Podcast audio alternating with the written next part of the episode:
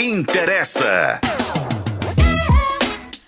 Ei, gente, sejam muito bem-vindos ao Interessa Podcast que está começando agora. Eu sou a Renata Zacarone e você está acompanhando a gente por meio de uma live maravilhosa que está rolando no canal de O Tempo no YouTube, mas não somente. A gente também está nos principais tocadores de podcast e na FM O Tempo 91.7. Aliás, o nosso conteúdo você acessa em otempo.com.br barra interessa. Hoje o tema do dia é Dia Mundial de Luta contra a AIDS, inovações e métodos de prevenção. Contribuindo aí com o nosso debate para esclarecer todas as nossas dúvidas, a gente está recebendo aqui no estúdio da FM o Tempo ele, o sexólogo, master em sexologia clínica e saúde sexual, inclusive pela Universidade de Barcelona, na Espanha. Tá bom, meu bem? Rodrigo Torres, seja muito bem-vindo, Rodrigo. Obrigado, obrigado, Renata. Prazerão estar aqui com vocês. Ah, o prazer é nosso. E hoje eu vou dividir a bancada com elas, que, nossa, hoje elas estão de parabéns todos os dias. Elas merecem Tocantins inteiro. É. Mas hoje. Vou ter que começar com você, Thalita Martins. Você para de falar essas para. coisas. Eu sou comprometida. Ai, me deixa confusa. Bom dia, Bem-vinda. gente. Boa noite. Perdeu o Todo rumo. mundo que tá, perdi o rumo. Olha só o que você faz comigo, Zacarone. Ah, então Tudo assim, bom? gente, o objetivo foi atingido com sucesso, né? Tati Lagoa também tá aqui. Olá, Brasil! Sabe o que eu gosto? Eu gosto de piadas que estimulam as pessoas a ter que ir no mapa, entender de geografia. Eu, eu- eu gosto. Já começa a ser didática e ela ali assim, né? Essa pessoa inteligentíssima, com suas tranças maravilhosas, um penteado super. Nossa, Eu te hoje tá conto. bonitérrimo É, esse cabelo, inclusive. chegou Meu arrasando. Deus. E aí, aqui um convidado que estudou no exterior, dá até vergonha de contar o currículo da gente, mas vamos lá. Ah, falou Tati Lagoa, que pra Vamos quem não sabe, que- gente, na casa dela foi necessário fazer um puxadinho. porque não cabia dentro de casa mais os prêmios que ela ganha. Ah, tudo pronto. bem, tudo bem. Vamos começar esse programa, então, que tá demais mesmo. Explicando o tema para os nossos ouvintes. Olha só, gente. Quando os primeiros casos de AIDS foram registrados no mundo, pouco mais de 40 anos, o cenário era devastador. A doença ainda era pouco conhecida e os pacientes infectados pelo vírus da imunodeficiência humana, o HIV, eles viam a evolução muito rápida daquela enfermidade que provoca a deteriorização, perdão, progressiva do sistema imunológico dos pacientes e aí propicia também o desenvolvimento de infecções e tumores potencialmente mortais o preconceito e os vários estereótipos ligados à AIDS, tá? Que chegou a ser chamada de peste e câncer gay em manchetes mega sensacionalistas mundo afora, tornavam essa situação ainda mais complicada. Uma tristeza, porque falava-se pouco sobre o assunto e o pouco que era falado era carregado de julgamento, de preconceito e não tinha esclarecimento basicamente nenhum. A doença, por conta dessa fal- falta de informação e por causa de campanhas equivocadas, foi sinônimo de morte. E aí as décadas de preconceito, elas não têm como ser apagadas, né? Pelo menos não de forma rápida. Mas assim, gente, hoje o diagnóstico ele não carrega mais um peso de uma sentença. E ainda bem. Porque com o acompanhamento regular de um especialista, por exemplo, os tratamentos adequados, as pessoas que vivem com o HIV podem ter a expectativa de vida aumentada significativamente. Aliás, a HIV não necessariamente evolui para AIDS hoje em dia. Só que será que essa conquista, inclusive, tem deixado os mais jovens muito corajosos, confiantes? Eles estão se expondo mais aos riscos de forma impensada?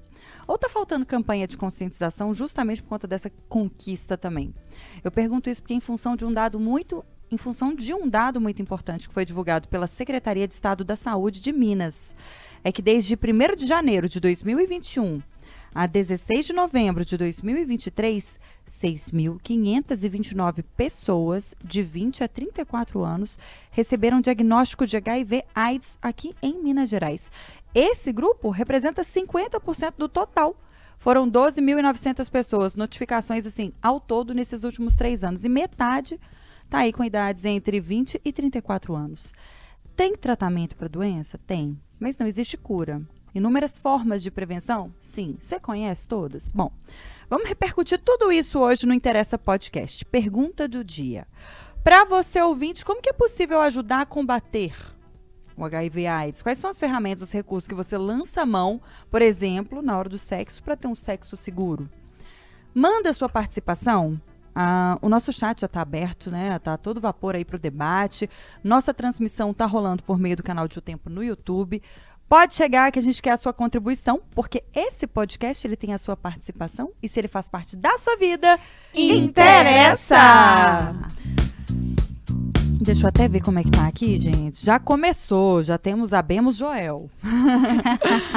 Meninas, vou começar então com vocês, Tati, me conta.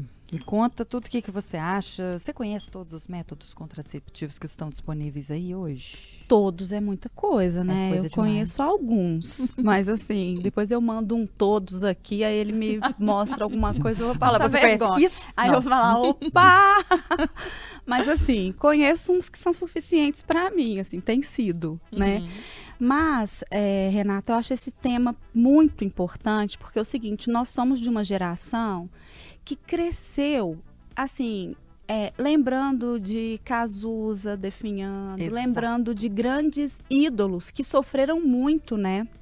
Em uma época, obviamente, em que a gente conhecia muito pouco sobre a doença, que é o mesmo caso, vamos trazer uma analogia simples para os jovens de agora.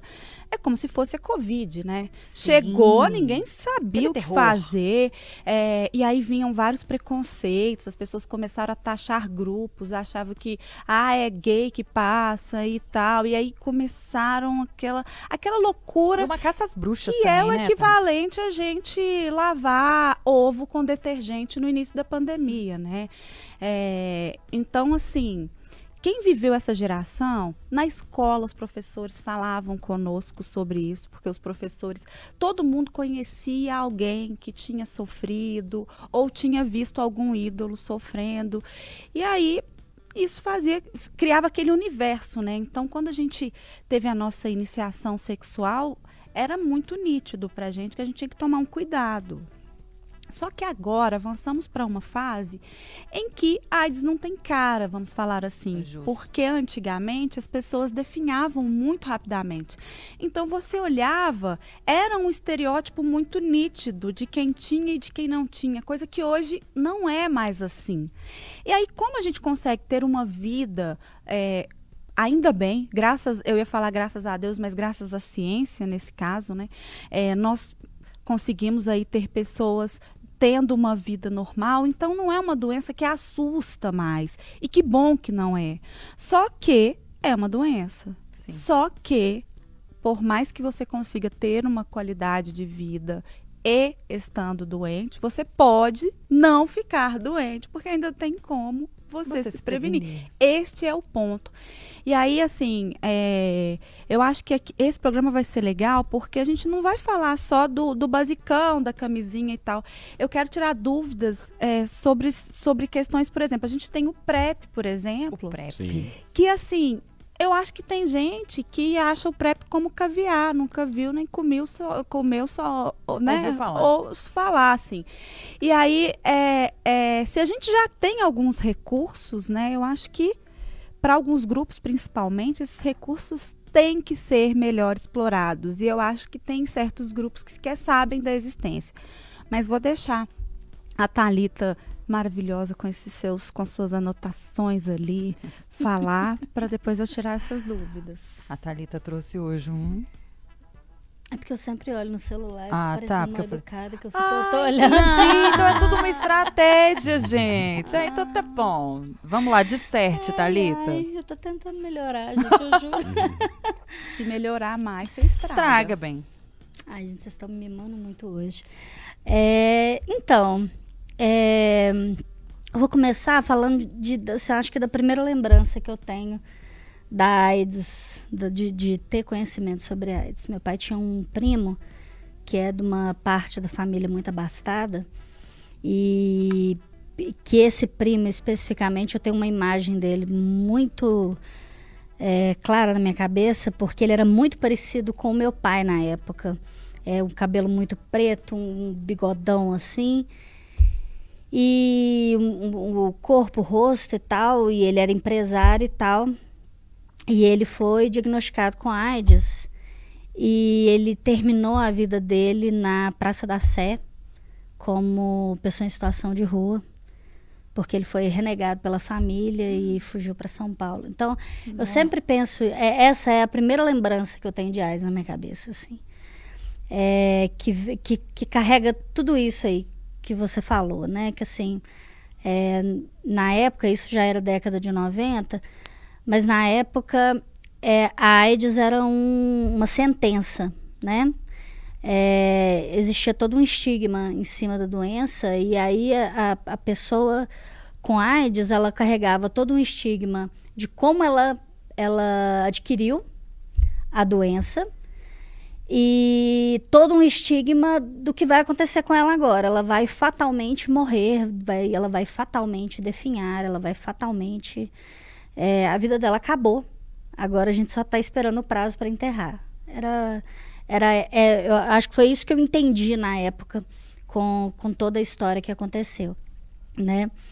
É, a ponto de ter, de, de, de ter sido necessário na época um debate para saber se iam ou não buscar o corpo dele para enterrar, tipo, se a família ia querer é, é, fazer essa despedida ou se ele já, já tinha sido considerado morto pela família antes. Meu Deus. É, então eu lembro disso e aí quando eu faço a comparação com hoje, de que é,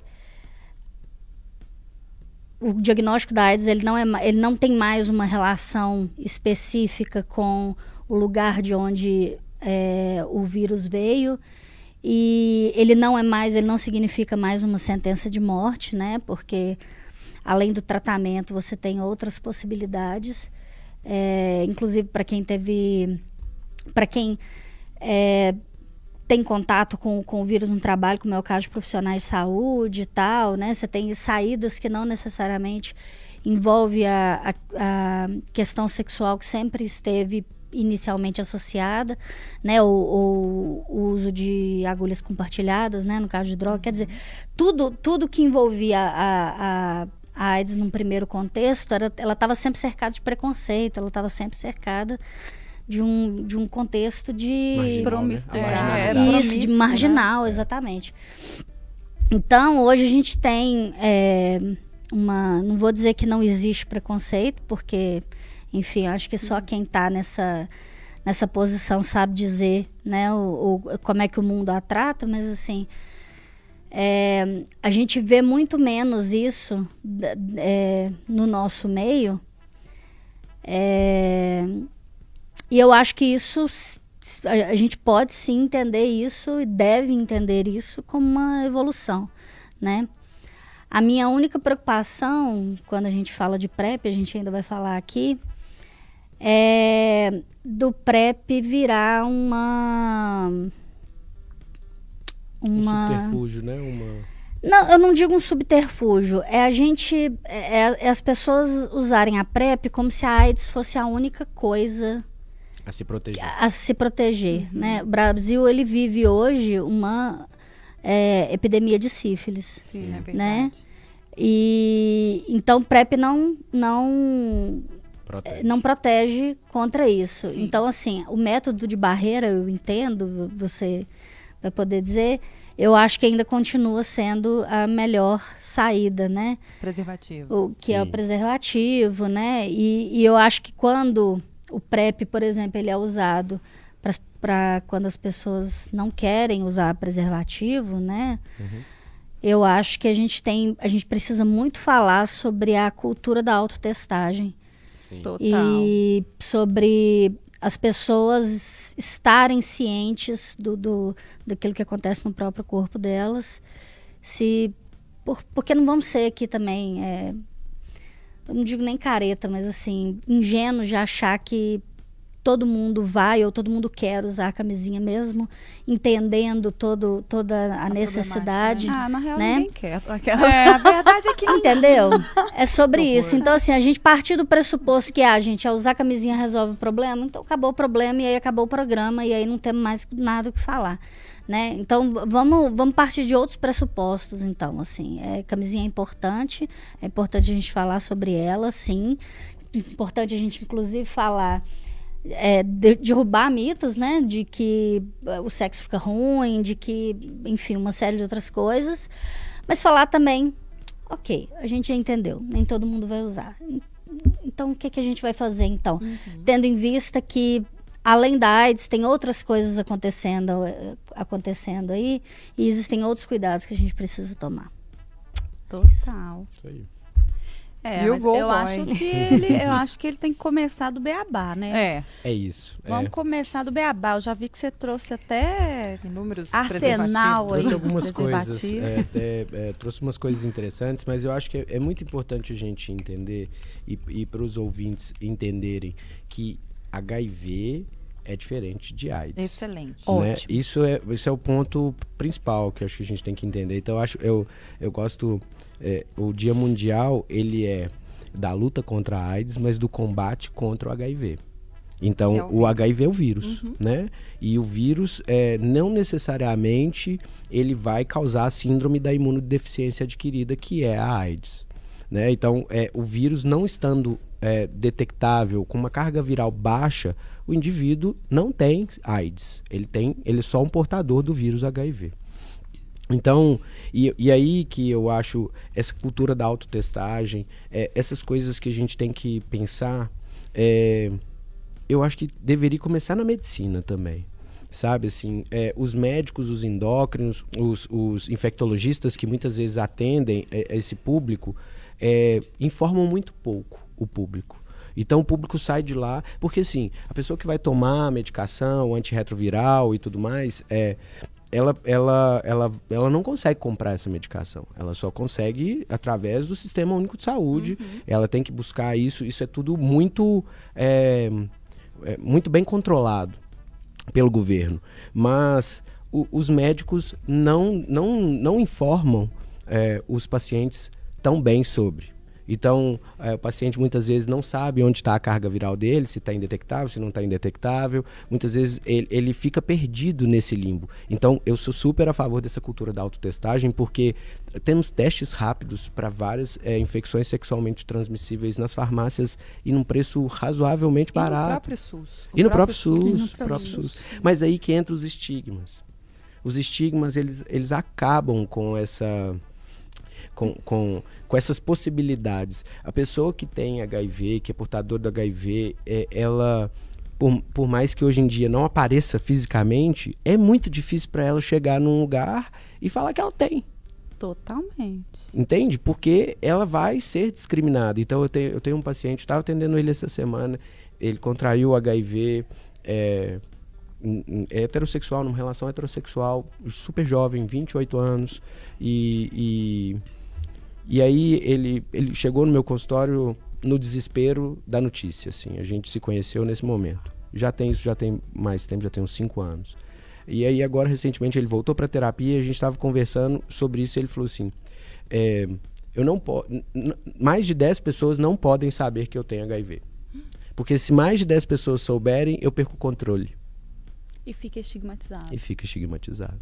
Então, ele ele ele é casado, tá? E aí ele, ele precisa fazer o uso da PrEP, a esposa dele faz o uso da PrEP, é, e ele é, e ele toma o antirretroviral dele, que a carga é, é, dele viral está indetectável. Então, ele não transmite o vírus quando ele está com a carga viral indetectável. Isso é uma das coisas muito importantes. Então, até para a gente deixar até mais claro ainda.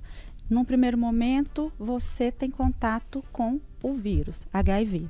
Neste primeiro momento, você já começa a ter algum tipo de sintoma? O que, que isso significa na prática? Como barrar para que o HIV não se torne AIDS. Como é que é essa evolução? E essa evolução representa o quê?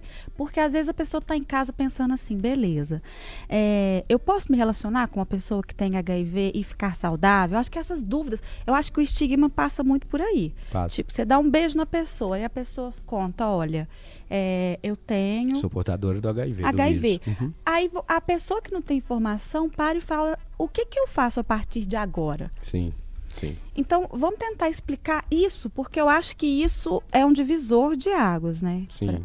É, é, eu acho que isso é muito importante. Eu acho que é, a cultura do autoteste vai ajudar muito nisso. É, mas ah, muita gente descobre que tem HIV num exame de rotina. É. Né? É, outras pessoas descobrem que tem HIV, por exemplo, mulheres grávidas. É. E que aí a gente vai discutir uma coisa bem complexa, né? Porque como que, é que Nossa, chegou isso para ela e por aí vai. É, então, é, é super importante que as pessoas entendam que é, o HIV, ele não, o vírus em si, ele não se manifesta. Ele não, ele não tem sintoma. O que vai acontecer com essa pessoa é que é, a, a imunidade dela vai ficando deficiente. Então é por isso que chama é, é, a síndrome da imunodeficiência adquirida. Ou seja, é, a, a imunidade dela vai, vai sendo prejudicada por esse vírus e a partir daí ela começa a ter é, um- uma, uma gripe de repetição, uma infecção de garganta que não sara nunca. Aí ela começa a ter é, sintomas de outras doenças eh, que seriam facilmente combatidas pelo corpo dela e, e, não- e o corpo não consegue combater. Uma Covid vira uma coisa gravíssima. Vira uma coisa muito mais pesada e tal. Porque o sistema imunológico dessa pessoa tá, é, tá convalescido por, por, por- por- pela ação do vírus. Então, é, muitas pessoas vão descobrir quando uma gripe que não sara. E aí o médico já fez de tudo, já medicou, já fez não sei o que e não sara. Então ele vai pedir exame de sangue e aí ele vai ver que tem ali o HIV. Então aí ele vai ver a, a, a, a, a quantidade de células CD4 que são afetadas pelo vírus. E aí, quando essas células estão muito altas, é, é sinal de que esse sujeito está infectado. E aí é, é que entra todo um processo de é, informação. Então, ah, ah, como, é um, a- a- como pode ser transmitido o HIV? Né? Através de relação sexual, principalmente, é, agulhas, Desprotegida. desprotegidas, né? É, relações sexuais sem barreira, sem métodos de barreira. Né? É, a, a pessoa pode tomar a PrEP e não contrair? Pode, mas as outras ISTs estão presentes também. Então, quando a pessoa tem HIV, ela acaba tendo uma eh, imunidade mais baixa e aí as outras ISTs também ficam mais oportunistas para essa pessoa. Então, é, é, HPV, sífilis, gonorreia, outros, outras é, é, ISTs também vão, vão sendo mais comuns, mais presentes. Então, a ideia é que essa pessoa é, entenda, explique para outra pessoa o que, que é aquilo que acontece com ela. Porque, é, poxa, se você usar um método de barreira, não vai transmitir. Não vai transmitir. Essa pessoa pode fazer sexo, ela pode, ela pode ter uma vida normal. Na realidade, tem um monte de gente fazendo sexo com ISTs e transmitindo outras ISTs também. Então, é, é, né, a gente banaliza um pouco as coisas é, no sentido, ah, não, as outras são menos, É. é, né? Fala-se com peso, né? Com menos Exato. peso de outras doenças. Exato. Mas Outras infecções. é, é o que ela acabou de falar, nós temos uma epidemia de sífilis no país, em Minas Gerais, bem que é intensa. transmissível até pelo beijo também, né? Salvo engano. É, pois é, isso é, isso é super delicado. Depende de como. Depende. Afta tem, tem machucado, não tem machucado. Então, não é transmitido pela saliva. Entende? Não é transmitido É, pela se tiver saliva. uma feridinha ali. É se tiver uma ferida. E aí que tá, que a gente estava conversando um pouco antes, que entra a questão também do sexo oral. Porque a gente vem da questão da preservação só do pênis, da, da vagina ali, da penetração. Mas a gente vê essas, essas infecções sexualmente transmissíveis sendo transmitidas pelo sexo oral também. E as preliminares, normalmente. Ah, O é. pessoal não lança. Se as pessoas não estão usando na- no ato em si, quanto mais nas preliminares. Justo. Ô, gente, sabe o que, que eu me lembrei quando vocês mencionaram aí o primeiro contato que vocês tiveram com a, com a AIDS? Eu me lembro quando eu era criança que a- a- havia uma campanha na televisão que o comercial era de, de pessoas que estavam num ato, ato íntimo ali, uma sobre a outra, né, assim, e com uma arma apontada para a cabeça da outra pessoa. Que isso? Era. Eu achei muito pesado. E eu vi que houve uma mudança no discurso, porque quando a gente falou dessa disseminação, né, de, de preconceito, foi o próprio Ministério da Saúde, lá nos anos 90, que reforçou esses temores, sabe? Uhum. Eles faziam canção. eh, Teve uma campanha que era assim: ó, eu tive tuberculose, eu tive cura, eu tive sífilis, eu tive cura, eu tive câncer, eu tive cura, eu tenho AIDS, eu não tenho cura. Que isso? Então, assim, Muito um doido. discurso muito Terrorista. apoca- terrorista. Porque na época realmente a gente não tinha recursos, não né? tinha, Não. Então, realmente, ele estava falando a real. Não é por nada, não. Você vai É, morrer. e a gente tem que pensar também, assim, em, toda, em todo o background, né, da, da AIDS, assim. A gente não tava, a, a, a gente não, não associava a AIDS a pai de família. A gente não associava a AIDS a o HIV a pessoas dentro do padrão, a gente, né, dentro da, do, do homem de bem da sociedade, né? A gente estava falando de pessoas que já eram marginalizadas. Então, quando a doença vem e, e ela começa a ser aparente nesse grupo marginalizado, a gente acaba tendo menos cuidado para falar sobre isso, porque a gente não está falando de pessoas que fazem parte de um, de um círculo que a sociedade aceita. A gente está falando de um círculo que a sociedade já quer eliminar, né? Sim. É, então, assim, existe uma, uma diferença no tratamento, né? Se a gente for pensar. Total. É, impulsionada por isso também, não digo que é só isso, né? É óbvio que também é, é- é muita coisa para a gente analisar, né? Uma doença nova que chega, é, para a qual não se tem cura, para a qual não se é, não se sabe exatamente para onde ela vai, porque como ela é, é, a, a defesa do corpo fica prejudicada, ela, a pessoa ela pode acabar desenvolvendo várias coisas, né? Uma vai morrer por causa de uma gripe forte e a outra vai morrer por causa de uma outra coisa que aconteceu. Então, assim, é, é- é um, um espaço de desconhecimento muito grande, né? E, desconhe- e, ah, o sinônimo de desconhecimento é ignorância, É. né? Uau. E Por isso que existe o Interessa Podcast. a gente quer todo mundo longe da ignorância, amor. Agora, olha que interessante isso que ela fala sobre o estigma, né? Que o discurso também foi sendo alterado na medida em que Passou as pessoas que começaram a ser atingidas foram sendo alteradas também. Porque na hora que chegou. Cuida, Tati. É, na hora que chegou na dona de casa branca, É. que É, tem um é. marido branco. E que nunca traiu o marido. É, Aí ela. o Aquela negócio coisa. é, veja É. bem, aí já não é tão assim, meu bem, veja bem. Eu, eu, eu não tava me drogando ali na esquina, eu posso ter contraído fazendo um exame de sangue, sei lá. É. Foi fazendo uma Como É. que é isso, né? tatuagem. É. É, Uhum. entendeu? Então, Loucura. E passou a ser quem ama, cuida. Exato. né? E desde então virou quem ama, cuida. É tipo isso. E é muito importante a gente. Esse recorte é, é, é fundamental da gente entender que o estigma vem muito das classes, né? Muito dessas questões sociais. Mas é, eu estava vendo hoje, e você falou né, da evolução da ciência, mas eu acho que nesse momento, e assim como na pandemia houve muito disso, é, nós ainda estamos fazendo uma ciência muito fraca. Muito fraca. E eu estava ouvindo hoje um- uma pessoa que eu admiro muito, é, que fala da prática baseada em evidência científica, é, que, por exemplo, não sei se vocês já assistiram um documentário da ansiedade do Xanax, que é um remédio é, americano, tem um documentário no Netflix muito importante, e, e ele foi prescrito é, por muitos médicos nos Estados Unidos que foram convencidos simplesmente pela funcionária do laboratório. Eles leram uma- um parágrafo do trabalho científico e, e basearam tudo no trabalho. E começaram a prescrever uma medicação que causa dependência e que, e que ferrou a cabeça de muita gente nos Estados Unidos. Então, é, eu acho que a gente tem que melhorar, e, e aí na hora, no início da pandemia, o, o tanto de meta-análises ruins que surgiram de cloroquina, de vermectina, e, e, e- e aí quando a gente fala de uma doença que tem tanto preconceito, vocês acham mesmo que ainda não tem uma cura para essa doença? Eu sou, eu sou um pouco suspeito, eu acho que eu acho que a indústria farmacêutica já tem essa cura, sabe? Mas não é interessante ainda para ela lançar. Comercialmente falando. É, exatamente.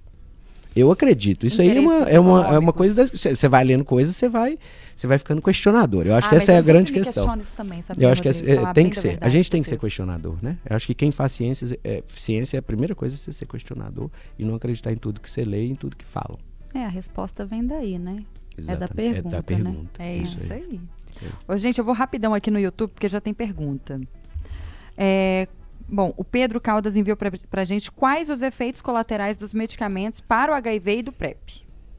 A gente tem como falar sobre isso, Rodrigo? E eu acho que é importante até explicar efetivamente o PrEP, como ele, né, como É. funciona. porque É, eu o PrEP, o, é, é o PrEP é, é a sigla. Isso. pré-exposição. Isso, é a Isso. profilaxia pré-exposição, ou seja, é uma coisa que você vai tomar antes de se expor. Também existe o PEP, que é a profilaxia pós-exposição. Uhum. É, o PrEP, a, a pré-exposição, é, nada mais é do que o antirretroviral. Então é o mesmo medicamento que a pessoa que tem o HIV vai tomar. Mas é em doses diferentes e ela pode também, ela também tem que tomar todos os dias, caso ela tenha um uma parceria fixa que tenha o HIV, mas ela pode pular, ela pode ficar até no máximo 72 horas sem tomar, coisa que a pessoa que tem o HIV não pode. Então, é, não, essas medicações têm efeito colateral? Não, basicamente nenhum. Basicamente nenhum. Claro que cada ser humano é um ser humano, e aí Cada toda organismo medicação é um. tem efeito colateral, né? É, hum, dor de cabeça, náusea, um pouquinho, uma diarreia, alguma coisa pode acontecer no início do tratamento, que a pessoa está ali, a- a- o organismo está se acostumando com aquela, com aquela droga. Mas, é, em geral, não tem muito efeito colateral, não. E, e a pessoa vive uma vida normal. Ela toma uma medic- medicação, é, assim como muita gente tem pressão alta e toma medicação. Basicamente é isso. Perfeito. Ah, o filme Clube de Compras Dallas fala sobre o tema AIDS. Já, já vimos. Joel, excelente, inclusive, sugestão. Fica até ah, aqui para os nossos ouvintes. Falou que. eh, Vocês já viram esse filme, inclusive? já. Que ganhou até Oscar, né? Fala sobre, sobre o surgimento da AIDS, o uso de drogas, orientação sexual, preconceitos. Todo aquele estereótipo, é o suco do estereótipo Sim. levado para a telona. Bom, vamos apresentar então para os nossos ouvintes quais os métodos contraceptivos de barreira, né? De barreira. Que você é, trouxe para barreira. gente hoje. Eu acho que é muito importante. Eu, eu, há um tempo atrás, eu, eu conversando com um professor meu, que hoje é o atual presidente da Sociedade Brasileira de Urologia, ele, ele me me mostrou um dado dentro do site da sociedade que eles tinham feito uma pesquisa, mais de 80% dos jovens não estavam usando camisinha. E aí eu fiquei revoltado. E aí eu fui na farmácia e comprei um monte de camisinha, joguei tudo em cima e comecei a fazer vídeo e comecei a fazer coisa sobre isso. Porque é, as desculpas são milhares para não usar, né? E aí, há que aperta, há que tira a sensibilidade. Aperta. Ô, Atrapalha bem a dotado. né? É, mas é porque tem homens bem dotados e aí ele tem que comprar Tem uma camisinha maior. diferentes. Exatamente. Atrapalha a ereção é mais clássica É a do clássica. mundo, Nossa. assim. E gente, e aí eu vou falar com vocês. Eu, eu, eu digo, eu falo no meu consultório, essa semana eu atendi três pacientes novos com ansiedade de desempenho e disfunção erétil, que são homens com medo de falhar e acabam falhando, né? Então a- o medo da falha gera falha. E, e aí eu, eu falo com, com eles na primeira consulta que no meu consultório isso é uma epidemia. Homens com medo de falhar. Uma epidemia. É muito comum, gente. E aí, esses homens não usam camisinha. De forma alguma. E são homens jovens, 25, 30 anos. Atendi um nessa semana de 19 anos, Tá? tem esse. res- Gente. Não, ele perde a ereção no meio da relação sexual com a namorada, ele tá lá de pinto duro, tudo acontecendo, e aí bate um medo, e aí ele perde a ereção no meio da relação sexual. Nossa, racionalizou muito, né? O É, negócio. Falta de concentração, né? Tô brincando. É. Mas não, mas pode ser. Mas aí que tá, tem do- dois vieses. Tem um que a pessoa perde a atenção, perde o foco, e aí ela perde a excitação. Sim. E aí muitas vezes tem que investigar TDAH, porque muitas vezes esse paciente pode ter um TDAH, mas que é o transtorno do déficit de atenção e hiperatividade, muito sendo muito diagnosticado em adulto agora depois da pandemia.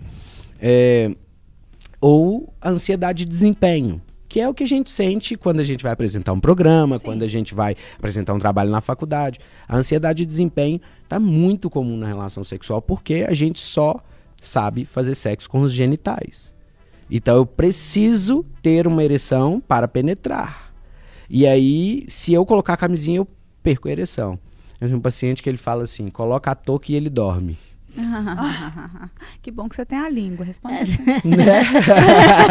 Tem mãos, né, gente? As mãozinhas, dança da Eliana, do Eliana. Mas a gente tem vários tipos de, de preservativos e eu acho que isso que é o mais importante de tudo. Eu tava eh, hoje escolhendo alguns para trazer e eu tava vendo tem chicletes, tem gosto de chicletes para o sexo oral no homem é interessante. É, a gente precisa falar que no sexo oral na mulher também é preciso usar algum método de barreira e isso ninguém faz. É, Mas tem tipo de camisinha para todo mundo. A Zacarone falou: "Ah, eu sou alérgica a látex", né? Então tem camisinha sem látex. A gente tem a camisinha pele com pele, que tem de várias marcas, não só dessa, é, mas que ela não contém látex.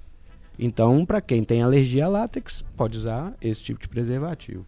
Tem é, para quem tem problema de ejaculação precoce e a mulher tem um problema de orgasmo, dificuldade maior de chegar ao orgasmo.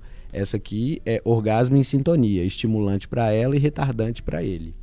Olha. Por que, que a gente gostou tanto? Ah, por quê? Aí tá vendo que eu não conheço todas? Uhum. Agora, gente, a gente tem camisinha neon, que brilha no escuro. Tem camisinha que o apelo dela é invisível. Então, tipo assim, é como se você não estivesse usando nada. Porque essa é que é a grande questão, né? A camisinha é, tira a sensibilidade na cabeça de alguns. E isso é um mito, porque a excitação acontece toda na cabeça. O pênis ali, ele precisa de pouco estímulo para mandar mais informação para o cérebro manter a ereção. Então, esse negócio de que a camisinha falha e tal, é, é, é mó tabu. E é o medo de colocar a camisinha que faz o homem falhar na hora.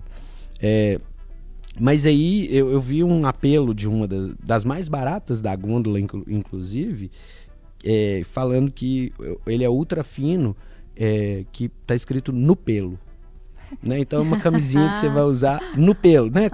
Porque no pelo é uma expressão de transar sem camisinha, É. né? Nossa, eu transei com a fulana no pelo, né? Sem camisinha.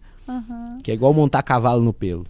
né? E isso é uma coisa interessante sobre o HIV, hum, sobre a AIDS. Há um tempo atrás estava escrevendo um artigo sobre isso e eu vi uns, uns trabalhos dizendo eh, sobre os barebacks. Os barebacks são clubes em que as pessoas vão para lá para transmitir HIV. Para transmitir o vírus. É consciente. Todo Consciente. mundo voluntariamente. Ninguém sabe quem tem. Então, uma roleta russa de HIV. Gente, isso é um não sei absurdo. quem é isso é mais loucura. otário. Se é quem não tem e vai ou se é quem tem e vai. Eu tô na Não, dúvida. tem nomes para as pessoas. A pessoa que tem é o vitaminado.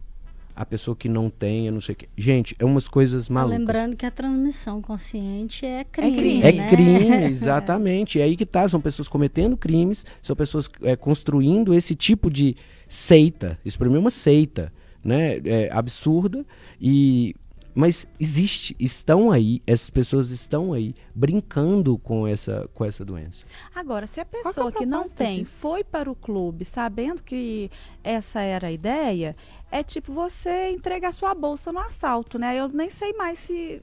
Entende? Assim. A vítima não é vítima também, né? Porque ela tá indo lá. Eu, eu, Que eu, loucura. eu acho, obviamente não é uma questão de, de culpabilizar, não, e é só um achismo mesmo.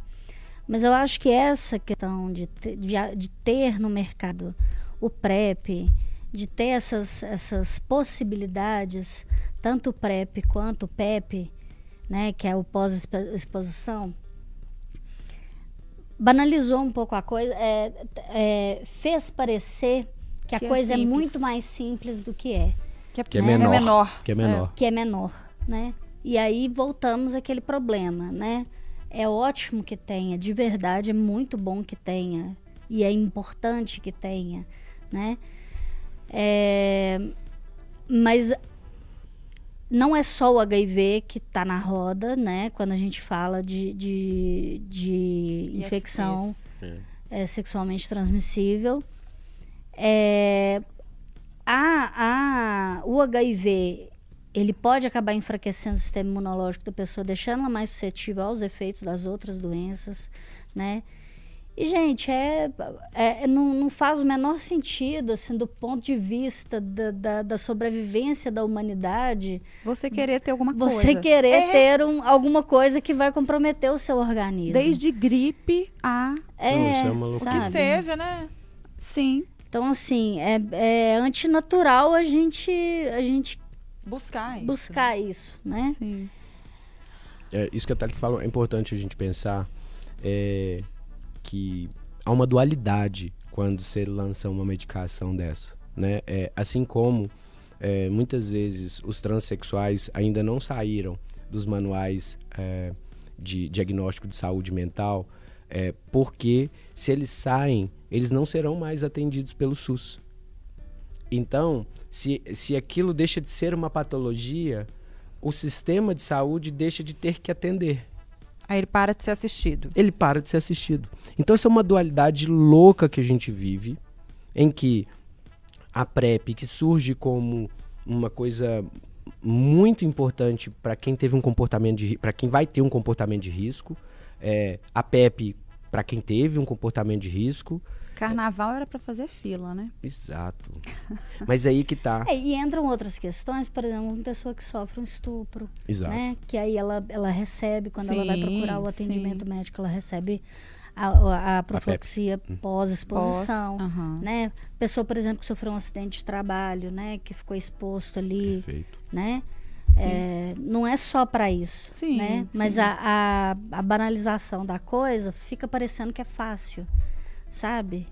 É, Tem, tem, e obviamente tem questões sexuais envolvidas do tipo assim, ah, você transou com um parceiro que, que a camisinha estourou, por exemplo. Uhum. Né? Sim. E aí tudo bem, você vai procurar o médico. É óbvio que é tudo bem você procurar um, um médico em qualquer situação. Melhor que seja pelo médico mesmo, mas assim, a questão é você já é, arrumar o problema tendo em vista que essa vai ser a solução, né?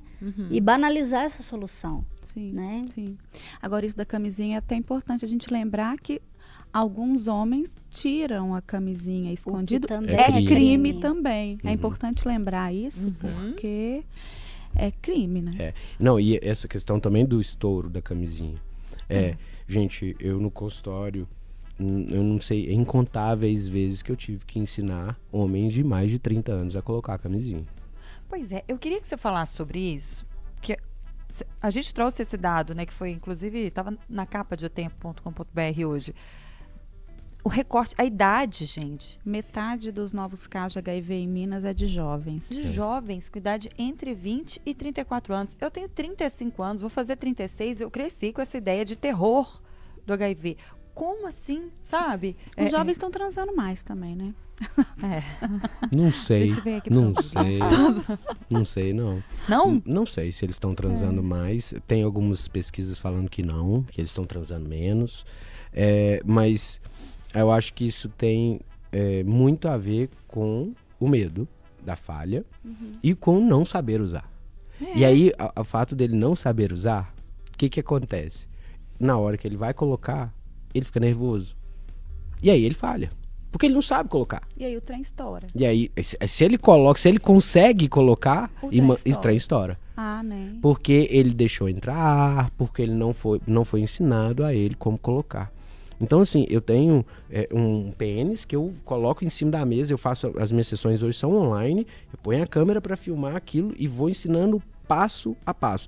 Desde como abrir o pacote de camisinha, que não pode usar o dente, até o final do desenrolar e amarrar ela para jogar no lixo. Faz aí. E, ô, gente, esse pênis que ele falou que tem não é o dele especificamente. Não, lógico. Lógico que Eu não. achei importante. Não, Ah, porque vai é É um pênis de borracha. Não, mas pode ser que alguém queira contratá-lo. Presta Pensando nisso, Atenção, entendeu? eu tenho um pênis, eu coloco em cima da mesa. Ué, mas só de colocar em cima da mesa dá pra você ver que não, não é o meu.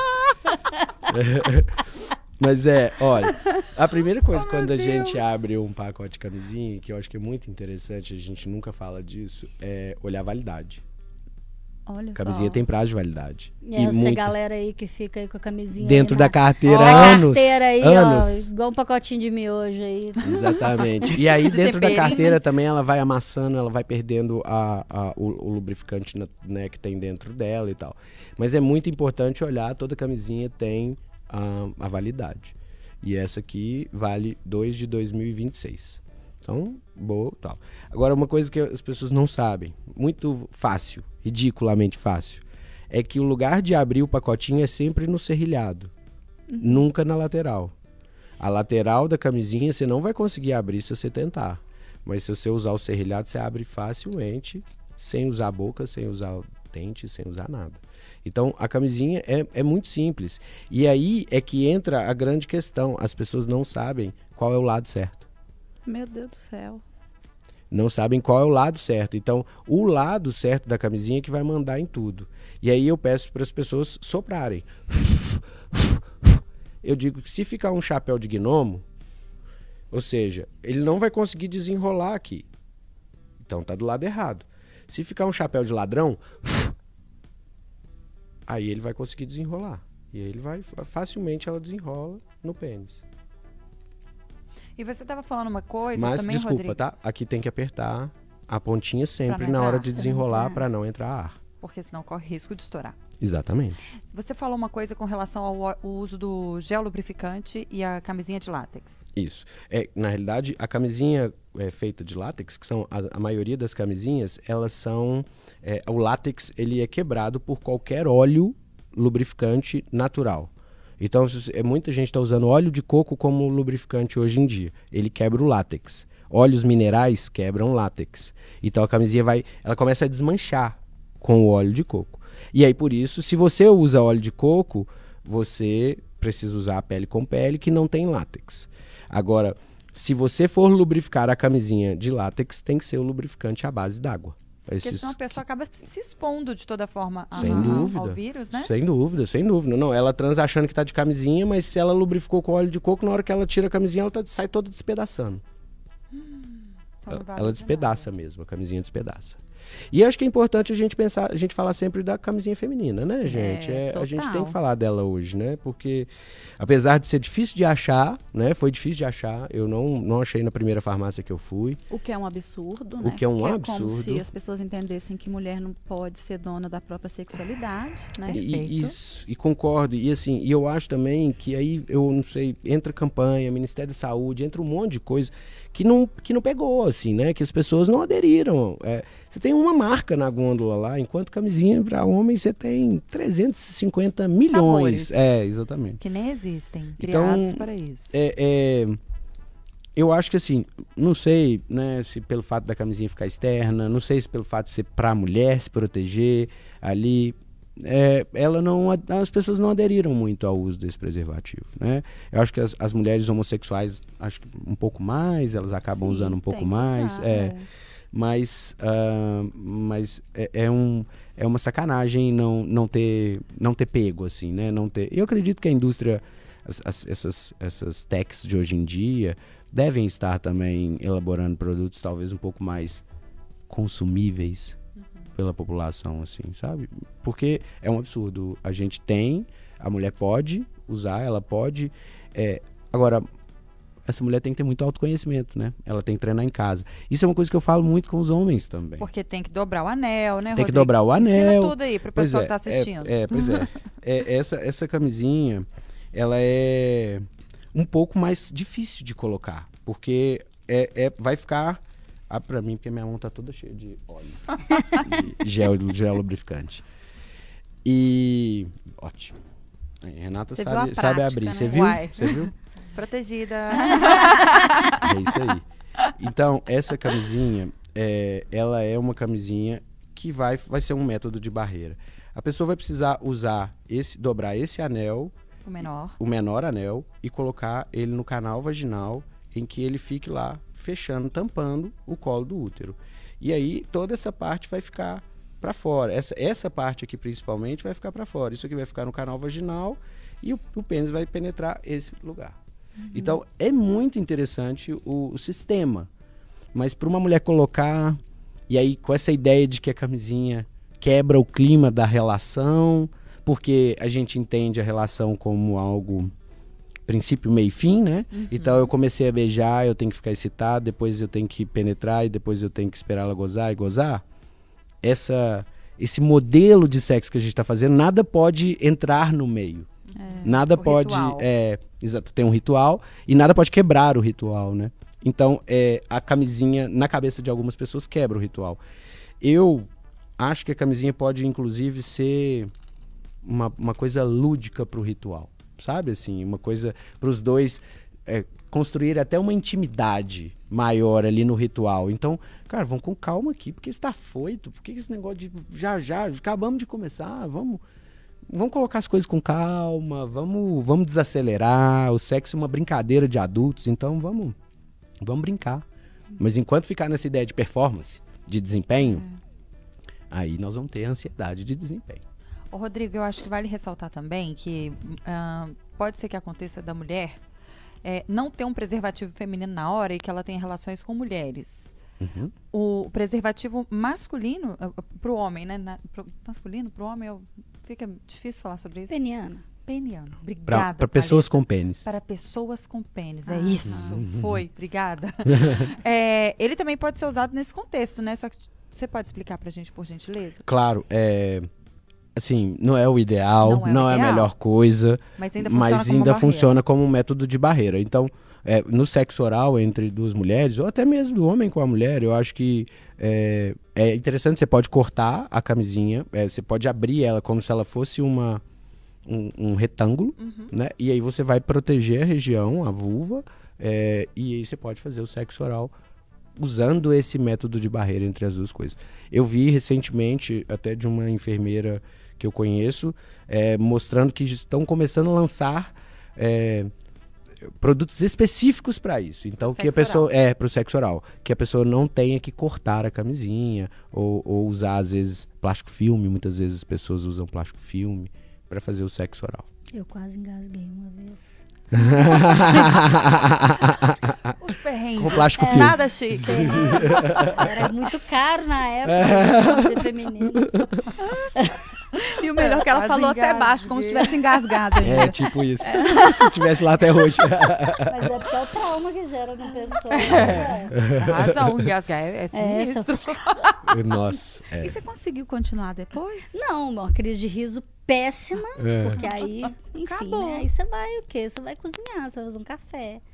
Nossa, Porque- que triste. Mas é isso, é sobre criar intimidade. Aí a gente tem essa história pra contar. Enfim, não tô mais com a pessoa tem muitos anos, mas a gente sempre terá esse momento. Nas é, memórias. Remember.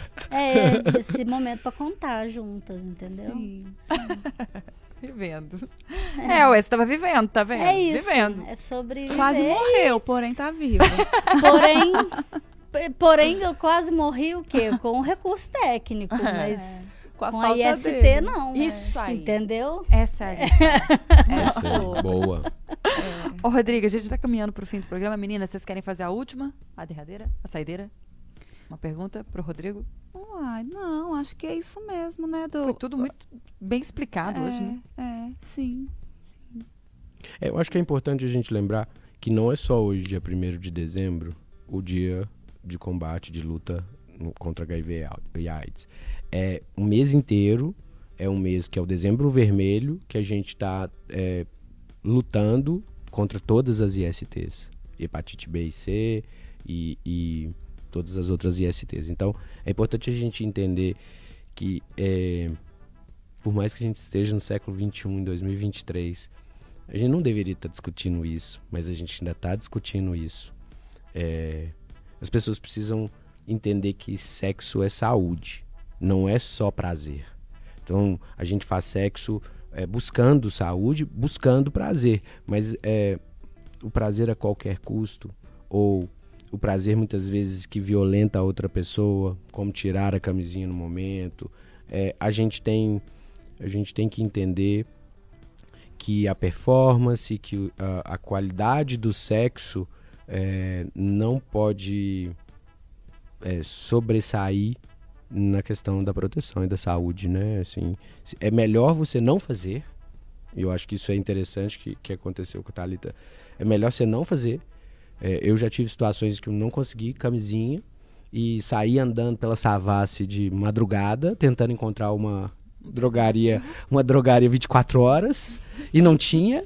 Na época não existia smartphone. Aí você E- pegou uma sacola e vida que segue. Não, eu não fiz nada. Eu, eu, eu, eu- é, eu- não, eu, eu brinquei de outro jeito. Ai. Sem, sem usar a boca, sem usar, usando as mãos mesmo, eu brinquei. E, e, e fiquei satisfeito, assim, e tal. E, E e, é, e é vida que segue. Uhum. Agora, sabe uma coisa que eu acho que a gente não falou sobre a questão da educação sexual, né? Pois é, Tati. Porque, é, fala rapidinho sobre isso, a importância da gente falar com os nossos filhos. Porque, poxa vida, chegar aos 30 anos e não saber usar uma Um camisinha. preservativo, meu Deus. Esse pai e essa mãe falharam, né? Alguém tinha que ter mostrado isso pra essa, pra essa São os pessoa. mesmos pais e mães que não deixam a gente entrar nas escolas para fornecer educação sexual de qualidade. Então, são pessoas que acham que eles vão educar os filhos deles sexualmente, segundo os valores daquela família, mas eles, na hora de conversar sobre isso aqui, eles não têm coragem.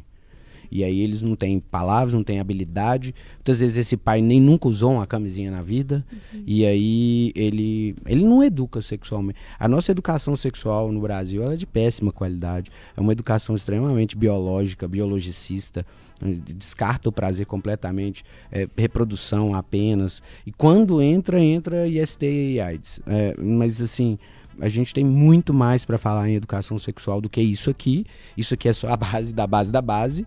E, e eh, os pais não deixam a gente entrar nas escolas. Então, é, todas as escolas que tentaram implementar modelos de educação sexual mais modernos foram rechaçados pelos pais. Eles começam a fazer abaixo assinado para tirar filho da escola, para não sei o quê. E aí acaba que a escola recua. Eu acho absurdo. Isso-. É porque o escolas filho particulares, deles, a assim. filha deles vai transar com uma pessoa no casamento, No e não casamento, vai ser traído e tudo nunca. que então, precisa é. saber, vai, vai descobrir lá. é, Doce ilusão. É. Exatamente. Doce ilusão. E Deus que proteja. Deus que protege. e depois, nos nossos consultórios, a gente lida com as consequências. Haja reza, né? Haja reza.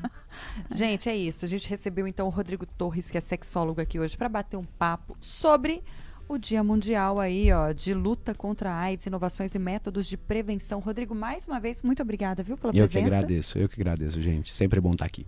Ah, pra gente também. Meninas, considerações finais? Eu nem tenho muito o que acrescentar. dizer, Eu né? acho que ainda nessa linha, gente. Vamos aprender a lidar com o prazer. Como muito bem o Rodrigo falou, né? Sexo é vida, se faz parte da vida. A gente não aprende. Interessa. Interessa. a gente não aprende a comer, a gente não ensina o filho como é que pega no talher. Por que que a gente não pode ensinar o filho uma coisa que também é de sobrevivência, que é usar uma camisinha, sabe? E não só, sabe? A respeitar o parceiro, a parceira. Por que, que a gente não pode conversar sobre isso? Porque a gente, isso é segurança. Não adianta quando seu filho está saindo, você ensiná-lo. Olha, em tal situação, chame a polícia, saia correndo, não beba no copo de estranhos. Se você não ensina o básico, esse menino está saindo para transar, gente. Esse menino não está saindo para beber no copo de estranho. Ele está saindo para transar. Então, é sobrevivência ensinar a educação sexual, sabe? Perfeito. Perfeito. Thalitinha. Ah, eu vou só deixar um serviço aqui no, no site do governo federal, www.gov.br/aids. Tem todas as informações lá. Lá, inclusive, você encontra todos os postos, as unidades de saúde do Brasil e, obviamente, de cada estado, que oferecem é, PrEP, o PEP, que oferecem é, a terapia antirretroviral, que oferece o autoteste também, é, de graça. E lembrando que o autoteste também você encontra nas farmácias, uma média de 50 reais. Fique em paz com a sua consciência, com a sua vida, com o seu parceiro, com a sua sexualidade, com a sua saúde. E lembrando que camisinha a gente também consegue de graça nos postos. É É, verdade, tem lá também, Nem tem desde desculpa, né? 1900 Nem e tem alguma desculpa. coisa. Acho que é desde 80. Ó, e para você que está ouvindo a gente, que é de Belo Horizonte, temos o centro de testagem e aconselhamento funcionando no Shopping Caetés, na rua Caetés, e também no CTA Sa- Sagrada Família, que fica na rua Joaquim Felício. Lá você pode se testar, você também pega preservativos gratuitamente. Enfim, viva a sua sexualidade de forma que ela não acabe com a sua saúde. Porque a saúde se- Bem-estar sexual, né, Rodrigo? Saúde sexual. Saúde, Saúde, sex- sexual. É saúde. saúde, gente. Saúde vem antes. Ó, o Interessa Podcast chega ao fim. Você confere esse episódio também no Spotify, no YouTube de O Tempo e na FM O Tempo 91.7. Segue a gente nas redes sociais. Nós estamos no Inta- Instagram. É arroba programa Interessa e até a próxima. Tchau. Tchau.